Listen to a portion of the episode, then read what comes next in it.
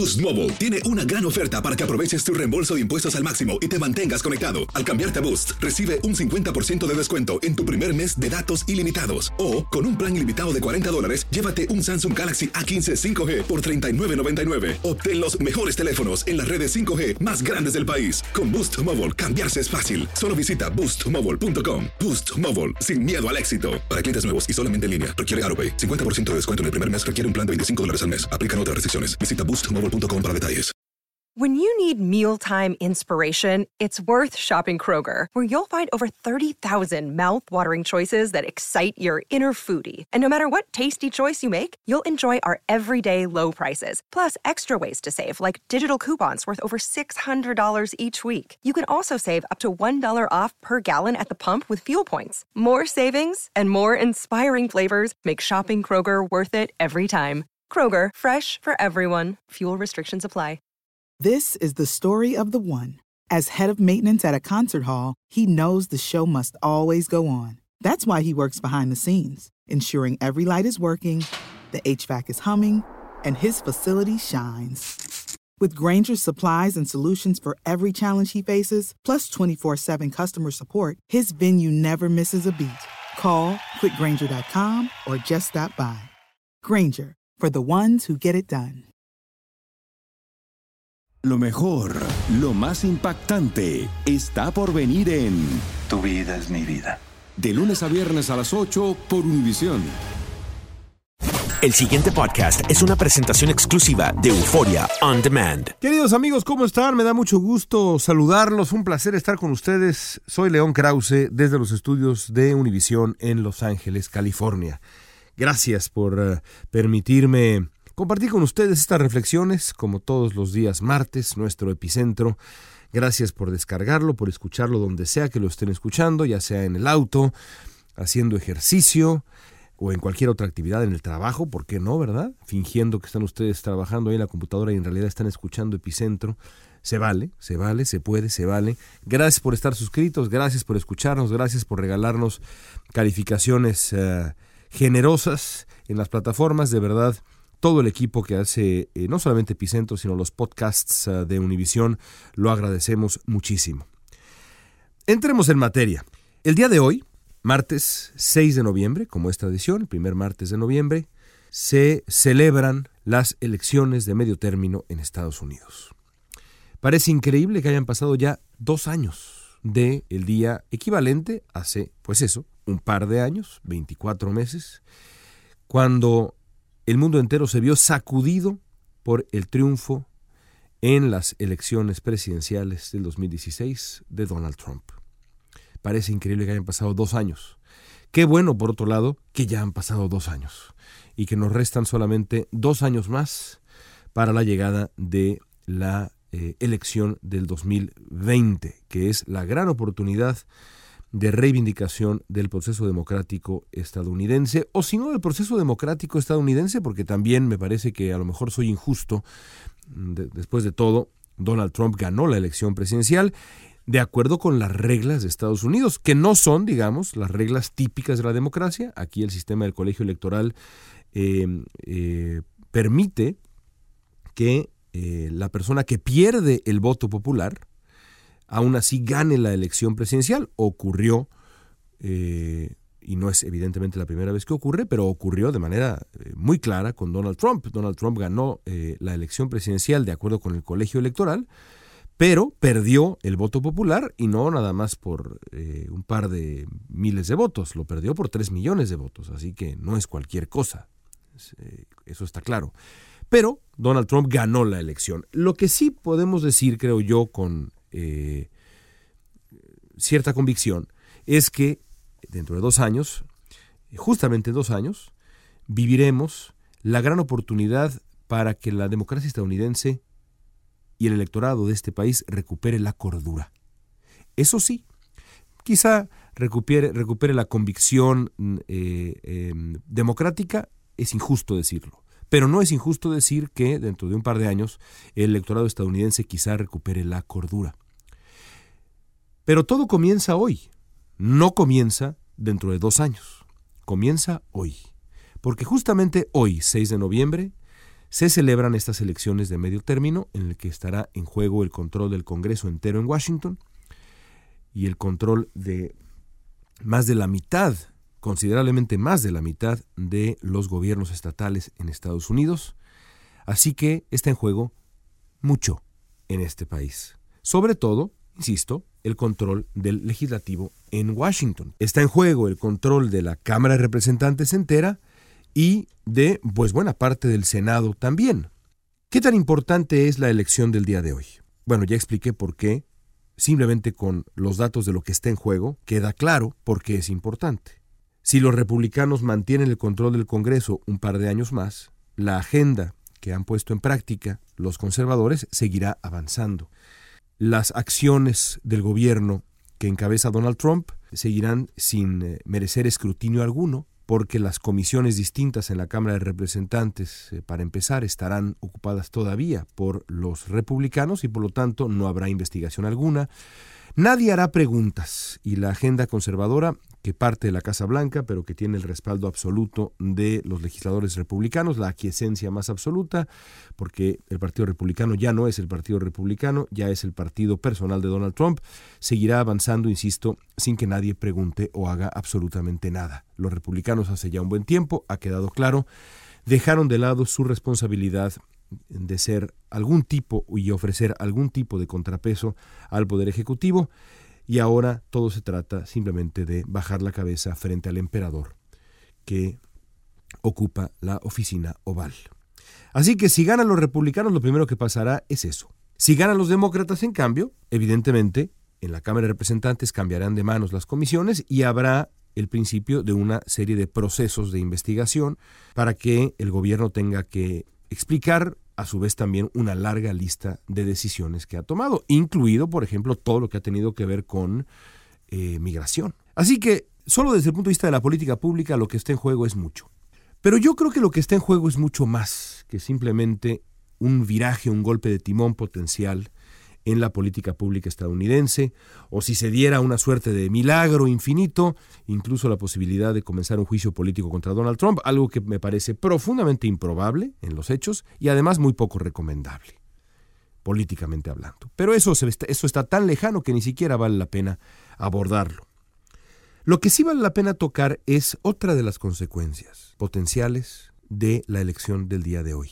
Sobre todo si, y permítanme enfocarme en el peor escenario, los republicanos logran, contra todo pronóstico, porque en este momento los pronósticos indican, las encuestas y demás, que los republicanos mantendrán por, pero por poquito el control del Senado y muy probablemente perderán la Cámara de Representantes, porque además eso es lo que ocurre generalmente en las elecciones de medio término, el gobierno, el, partido del presidente generalmente pierde escaños.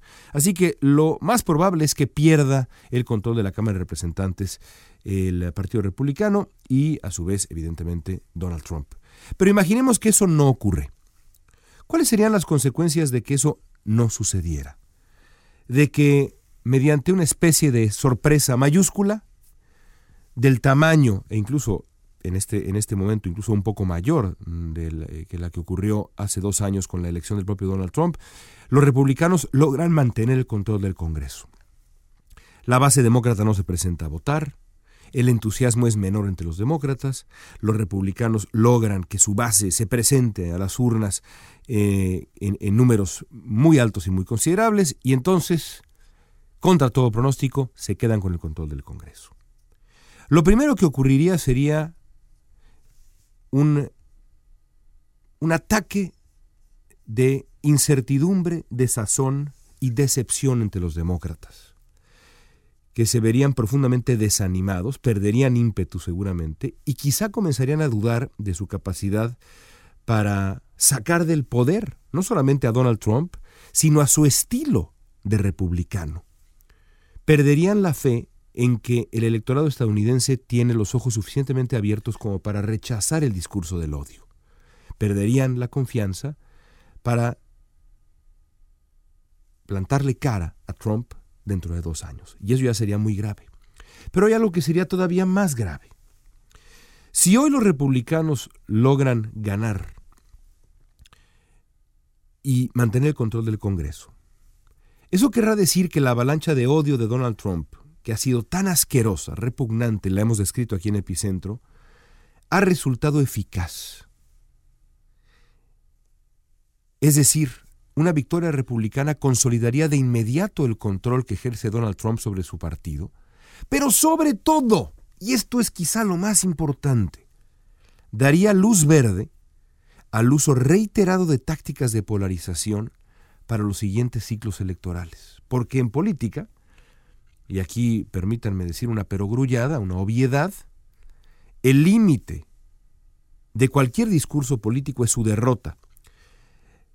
Pero por supuesto, también lo podemos ver desde el otro lado y decir que de la misma manera en que la derrota es el límite de cualquier mensaje político, en la política nadie se pelea con el éxito. Es decir, los republicanos dirían, lo que le funcionó a Trump, lo que nos funcionó en la elección del 2018, nos va a seguir eh, funcionando es el discurso nativista, el discurso del odio, el discurso de la polarización, el dividir esta casa común que es Estados Unidos. Y por eso creo yo que la secuela más grave, potencialmente más grave, de un triunfo republicano el día de hoy, del fracaso de los demócratas el día de hoy, si es que así ocurre, por más improbable que sea, hay que analizarlo y pensarlo, sería la consolidación de la validez del discurso del odio en este país. Nada me parece o nada se me antoja más grave. Porque en los últimos días, la campaña de miedo de Trump ha alcanzado un punto de ebullición de verdad asombroso. No ha parado de decir mentiras.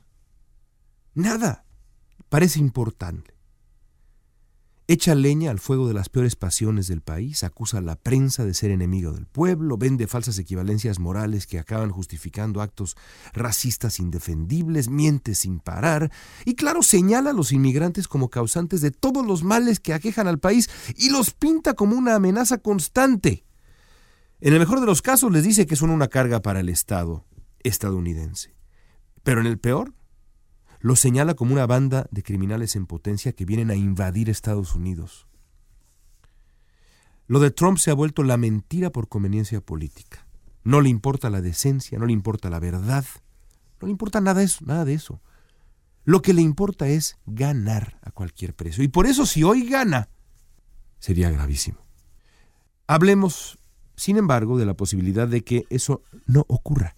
De que hoy, como señalan los modelos que analizan encuestas, como por ejemplo lo que hace 538.com, Real Clear Politics, varios más, son los demócratas los que terminan quedándose con el control de la Cámara de Representantes. En este momento, hasta más bien ayer por la noche, ayer lunes, de acuerdo con este sitio 538.com, que es lo mejor que hay para analizar las encuestas, los demócratas tenían 87%, casi 88% de probabilidades de quedarse o de retomar el control de la Cámara de Representantes, mientras que los republicanos tenían un 80% de probabilidades de quedarse con el control del Senado. Si así ocurre y la victoria de los demócratas llega en la Cámara de Representantes y le dan la vuelta a dicha Cámara, eso será ¿Un triunfo enorme? No. Pero será un triunfo suficiente, quiero pensar, tengo la esperanza, como para que los republicanos se den cuenta que hay ya un golpe en la mesa, que haya alguien, que es el electorado, que dijo, ahora que está en juego toda la Cámara de Representantes, porque en el Senado no está en juego todo el Senado, la Cámara de Representantes se renueva completa, alguien que dijo, basta, no, este discurso ya no sigue adelante, ya no más. Y aunque Donald Trump pueda ganar la reelección en el 2020, no vería consolidado y validado su discurso de la misma manera como lo vería si es que los republicanos logran quedarse con el control del Congreso. Por eso es que decía yo al principio de Epicentro, que lo que está en juego hoy es la cordura, porque estoy convencido de que si no hay ese golpe en la mesa del que hablábamos hace un minuto, la sociedad estadounidense va a enloquecer. Va a enloquecer porque la van a hacer enloquecer. La van a hacer enloquecer porque por lo menos uno de los dos partidos se dará cuenta que no tiene motivos para no radicalizarse, que no tiene razón alguna para regresar del margen del abismo, porque el margen del abismo, la radicalización, rinde frutos. ¿Hay algo peor que imaginar que uno de los dos grandes partidos políticos de cualquier país, pero sobre todo Estados Unidos, decida apostarlo ya el todo por el todo a ese tipo de discurso brutal, violento, de división, que genera encono, que genera odio? Yo no me puedo imaginar algo peor.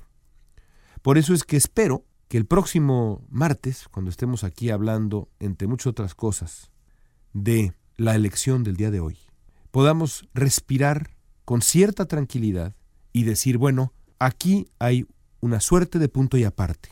Y a partir de ahora, Donald Trump se enfrentará con un Congreso dividido, tendrá dificultades y regresará el electorado estadounidense poco a poco a la cordura y preparémonos para la gran carrera que terminará en la madre de todas las elecciones, que no quepa la menor duda, para la historia moderna estadounidense, que se celebrará dentro de dos años exactos, en noviembre del 2020. Ya veremos si tenemos motivos para respirar con mayor tranquilidad o si al contrario nos esperan años todavía más oscuros. Amigos, gracias por escuchar Epicentro, como también les agradezco que escuchen absolutamente todos los podcasts eh, de Univisión Noticias. Es un honor para todos. Es un honor para todos nosotros estar con ustedes, trabajar para ustedes. Desde los estudios de Univisión en Los Ángeles, soy León Krause.